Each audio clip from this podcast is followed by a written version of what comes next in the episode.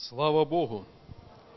Продолжаем наше служение, еще будем слушать Слово Божье, но я хочу, дорогие друзья, внимание всех вас обратить на одну такую очень важную деталь. Мы верующие люди, мы пережили рождение свыше, мы пережили многие, наверное, большинство из нас, крещение Духом Святым. И Слово Божье говорит, что когда мы имеем помазание Духа Святого, то мы сами знаем, что и как нам делать. Даже написано, что мы не имеем нужды, чтобы кто-то учил нас. Имеется в виду не тогда, когда мы собираемся в церкви, как тело Христово, в повседневной жизни, когда нам предстоит сделать какой-то выбор, сделать определенный шаг. Дух Святой, Он готов сказать нам, что правильно – но есть время, когда мы, верующие люди, по нашей собственной вине, не бодрствуя, где-то не ревнуя о Боге, не приближаясь к Богу, мы духовно ослабеваем. И тогда есть выход. Мы приходим в церковь, мы приходим в служение. Бог берет кого-то из среды нас, и мы по-человечески не знаем нужды друг друга – а Бог знает. И Бог дает ответ. И я верю, что это слово, которое сегодня э, вначале говорил Евгений, есть человек, может быть, это не один человек, который подумал, что еще раз пробегу по этой тропинке греха, потому что в прошлый раз вроде бы все благополучно закончилось. Но есть Божье предупреждение, которое говорит, что не делай так, потому что это может быть в духовном смысле трагично. Поэтому давайте все то, что слышим, когда собираемся как тело вместе, то, что Дух Божий, как в кровеносной системе человека, кровь несет кислород, несет жизнь, Дух Божий в теле Христа, Он также готов нести жизнь каждому из нас. Пусть Бог благословит. Я хочу, прежде чем проповедовать, вспомнить наше прошлое воскресное служение. Большинство из вас мы были на служении, да? У нас были гости, братья Смалишева пели, и пастор Стурова Михаил говорил слово. Перед тем воскресеньем в пятницу на сердце положилось так, позвонить Михаилу, потому что приглашали чуть ли не год назад, и как-то все откладывалось, позвонить, и как раз гостей нету, пригласить на служение. Я позвонил, он говорит, на сердце есть приехать, позвоню братьям, если все устраивается, приедем.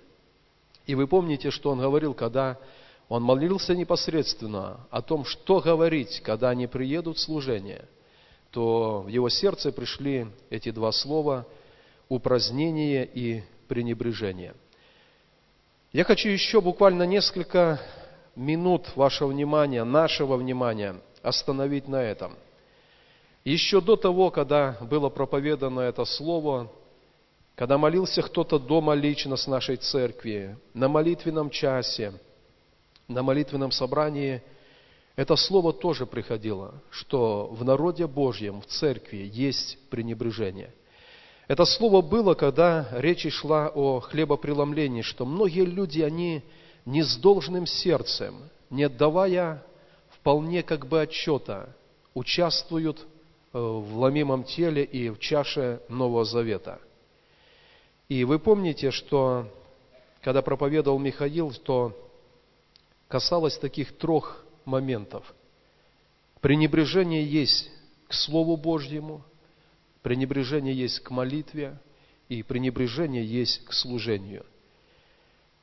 Вы помните, как он говорил, что на работу мы не можем опоздать, потому что там есть начальник – еще что-то мы не можем себе позволить, потому что мы подотчетны. В Доме Божьем мы подотчетны в самую первую очередь Бога, которого физически мы не видим. Но Дух Божий, который дарован нам, наши сердца, Он за то, чтобы в почитании Бога, в почитании Его Слова, в отношении к нашей молитвенной жизни, личной молитвенной жизни – к служению, которое Бог нам дает вместе, и служение, которое каждый из нас мы лично совершаем перед Богом, чтобы мы не проявляли пренебрежения. Пренебрежение еще имеет второй оттенок, как безразличие. И мы знаем, что безразличие, оно очень часто коварно. Когда человек, написано, холоден или горач, все понятно. Когда он просто тепл, безразличен, в духовном смысле это опасно. И я хочу, напоминая это слово, которое мы слышали, чтобы мы в личных молитвах перед Богом, мы молились и просили, Господь, покажи мне в мою жизнь, в чем я проявляю пренебрежение. Я не хотел бы, я не хочу. Укажи мне, и я это исправлю. Пусть Бог благословит, чтобы мы над этим размышляли, над этим думали, потому что слово, которое пришло от Господа в сердце Михаила, оно состояло в том, что в народе Божьем есть упразднение и пренебрежение. Давайте об этом будем помнить в личных молитвах. Я хочу читать сегодня место Писания. Это будет Евангелие от Матфея, первое место Писания, 27 глава. Давайте прочитаем со стиха 22 и 26 стих прочитаем. С 27 главы, 22 стих, и давайте до 26 включительно. Пилат говорит им – что же я сделаю Иисусу, называемому Христом? Говорят ему все, да будет распят. Пилат, видя, что ничто не помогает, но смятение увеличивается, взял воды и умыл руки перед народом и сказал, «Не виновен я в крови праведника сего, смотрите вы». И отвечая, весь народ сказал, «Кровь его на нас и на детях наших». Тогда отпустил им Вараву, а Иисуса, бив, предал на распятие. Евангелие от Луки, 23 глава. Давайте тоже откроем и прочитаем. Евангелие от Луки, 23 глава.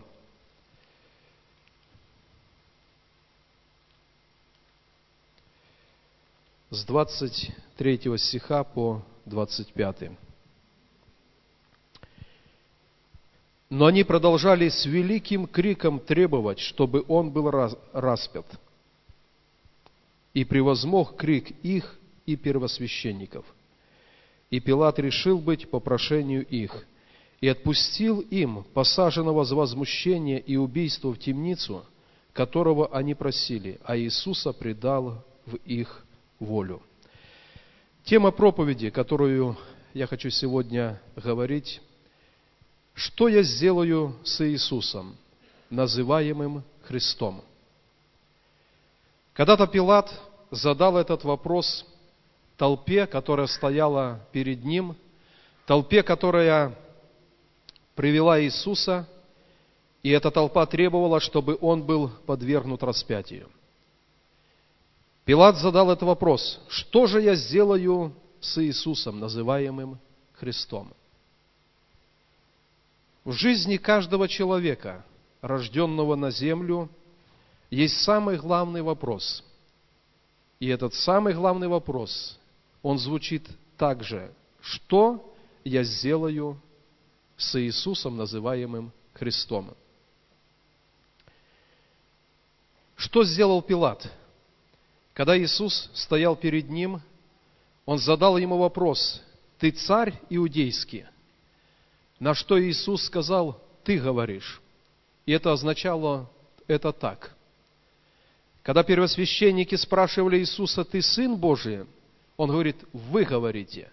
И это означало, да, это так. Итак, Пилат от самого Иисуса получил удостоверение, что да, он обещанный царь иудейский. Это был первый момент, следуя которому Пилат мог бы не отдавать Иисуса на побои и на распятие. Второй момент, я не читаю этих мест Писания, но написано, Когда он сидел на судейском месте, жена прислала ему через кого-то сказать, этому праведнику не делай никакого зла, потому что ночью во сне я много пострадала из-за него. Каким-то образом Бог говорил во сне жене Пилата, и проснувшись, она поняла, что того праведника, которого ее муж будет судить сегодня, ему нельзя делать никакого зла. Пилат это принял. Это второй момент, который э, был донесен ему. Третий мы читаем в Писании, он несколько раз предлагал иудеям, чтобы отпустить Иисуса. И написано, потому что знал, что его отдали, его предали из зависти. То есть внутренне в сердце он тоже получил такое водительство, что нету на нем греха, просто зависть первосвященников. Когда они сказали, мы ничего не успеваем сделать, весь мир идет за ним. И написано, взяли хитростью, взяли из зависти и привели к Пилату, чтобы он его судил. И смотря на это, мы понимаем, что он как правитель, как судья, он мог употребить свою власть и отпустить Иисуса с миром. Но что происходит? Написано, что люди, толпа народа, первосвященники, они, они начали сильно кричать, когда Пилат сказал, наказавший его, отпущу. И наказывать не было причины. Но как бы удовлетворяя запрос этой толпы, наказавший, отпущу. И написано, крик начал усиливаться. Толпа кричала, священники кричали, и Пилат не устоял. Народ кричал, если отпустишь, ты не друг кесарю. Когда-то Иисус, когда ему подали монету и сказали, позволительно ли платить подать кесарю, вы помните, что он сказал? Божье Богу, а кесарево кесарю. То есть Бог и кесар – это разные системы правления. Бог – царь царей, а кесар – это земной начальник. Но то, что положено, оно принадлежит на земле кесарю. Но люди кричали, если ты его отпустишь, ты не друг. Если бы они кричали, если ты отпустишь, ты не друг Богу. Они говорят, если ты отпустишь, ты не друг кесарю. Написано, крик усиливался, и крик их превозмог. Пилат взял воды, символически умыл руки и сказал, я не виновен в пролитии этой крови. На что люди сказали, пусть его кровь будет на нас и на наших детях. На что я хочу обратить наше внимание, братья и сестры. Пилат мог бы отпустить, но крик толпы, голос большинства, страх перед кесарем, они не позволили ему это сделать. Он пошел на компромисс, и один компромисс, он порождает сразу э, другой компромисс. Он не просто отдал им Иисуса, написано, а Иисуса бив, отдал их волю. Отдал приказание, чтобы Иисуса били, потому что ему все равно уже надлежит быть распятым. Один компромисс порождает другой, более роковой. Я хочу сегодня задать вопрос всем нам, членам церкви, к тем, кто, возможно, еще не так давно стал посещать церковь. Я верю, что ко всем нам каждый день есть этот голос Иисуса, есть этот стук Иисуса. И вопрос, что делаем мы, когда Иисус зовет нас к себе – есть друзья, есть мнение большинства. Представьте, когда человек в парламенте пережил Бога, Бог ему дал покаяние, он пережил рождение свыше, но когда о его вере узнают его друзья, крик начинает подниматься. Никто не понимает человека.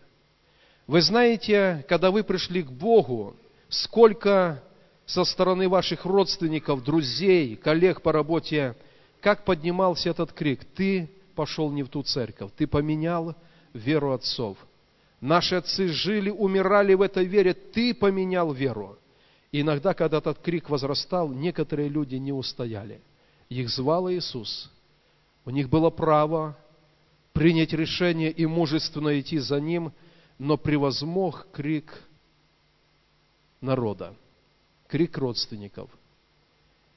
Когда человек занимает какое-то положение в обществе и принимает Иисуса в сердце, для него надо держаться этого решения, которое Духом Святым в самом начале Бог кладет в его сердце. Что бы ни было, чего бы это ни стоило, я буду держаться Иисуса. Я знаю людей, которые были в церкви, их Бог касался. Внутренне они понимают, что Бог их зовет. Но они не могут переступить через мнение друзей, через мнение большинства – они, подобно Пилату, готовы умыть руки, что я не против Бога, я не против Бога, но они не сделали выбор идти за Иисусом. Давайте откроем еще одно место Писания. Это послание к евреям.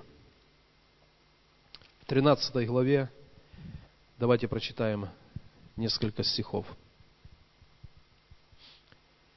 С 10 стиха и ниже давайте прочитаем. Написано так. «Мы имеем жертвенник, от которого не имеют права питаться служащие скинии, так как тела животных, которых кровь для очищения греха вносится первосвященником во святилище, сжигаются вне стана, то и Иисус, дабы осветить людей кровью Своей, пострадал вне врат – Итак, выйдем к нему за стан, нося его поругание. Последнее время, может быть, даже последние десятилетия, где-то к церкви уже так сильно привязалось такое мнение, понимание, что она будет на виду этого мира, она будет влиятельной, она будет влиять на политику, на какие-то государственные решения, но принципе, ничего подобного э, Слово Божье не обещало для церкви. Павел говорит, мы имеем жертвенник, от которого не имеют права питаться служащие скинии.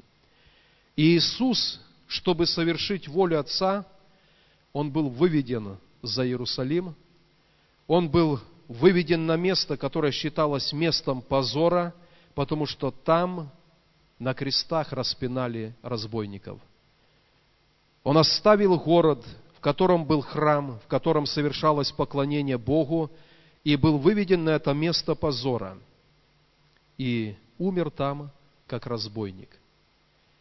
Но Писание что говорит? Итак, выйдем к нему за стан, нося его поругание. В городе жизнь, в городе официальный храм, в городе люди совершают все эти движения. И Иисус вышел вне врат и умер. И Писание говорит, выйдем к нему за стан, нося его поругание. К чему я хочу сегодня призвать нас, братья и сестры? Если в вашем сердце все еще откликается болью, когда кто-то из близких, кто-то из людей на работе вас не принял, может быть, оскорбил, говорил э, унизительное против вас, и в вашем сердце это откликается какой-то болью, расстаньтесь с этим. Выйдем к нему за стан, нося его поругание. Апостол Петр говорит, что если мы идем по его следам, то мы его ученики. А следы нашего Господа мы как раз таки найдем там, где народ не всегда его принимал.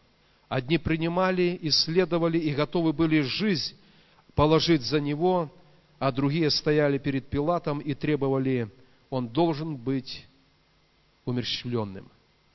И кровь его на нас и на наших детях. Поэтому, дорогие друзья, у нас всегда в жизни есть выбор. слушать голос Духа Святого, который призывает нас всегда идти с Иисусом. Или же, подобно Пилату, взвешивая, оценивая, сделать угодное для людей и в то же время неугодное в очах Господа. Сегодня Евгений, когда говорил, он тоже говорил, что иногда мы попадаем в эту комнату, где нету света. И у нас выбор – поискать ближайшую дверь или стоять у двери, которую Бог откроет, и, и там будет жизнь. И это тоже выбор. Я приглашаю вас, давайте поднимемся, и мы сейчас помолимся, и наша молитва, Господь, мы хотим всегда делать выбор в Твою пользу. Когда Ты зовешь нас голосом Духа Святого к какому-то решению, может быть, к покаянию в каком-то деле, когда Бог призывает, мы будем это делать. Не взвешивать, чего нам это будет стоить, но мы будем это делать. Если кто-то хотел бы, чтобы во время этой молитвы за вас помолились, вы можете пройти вперед. Мы некоторое время побудем в молитве перед Богом. Давайте будем молиться.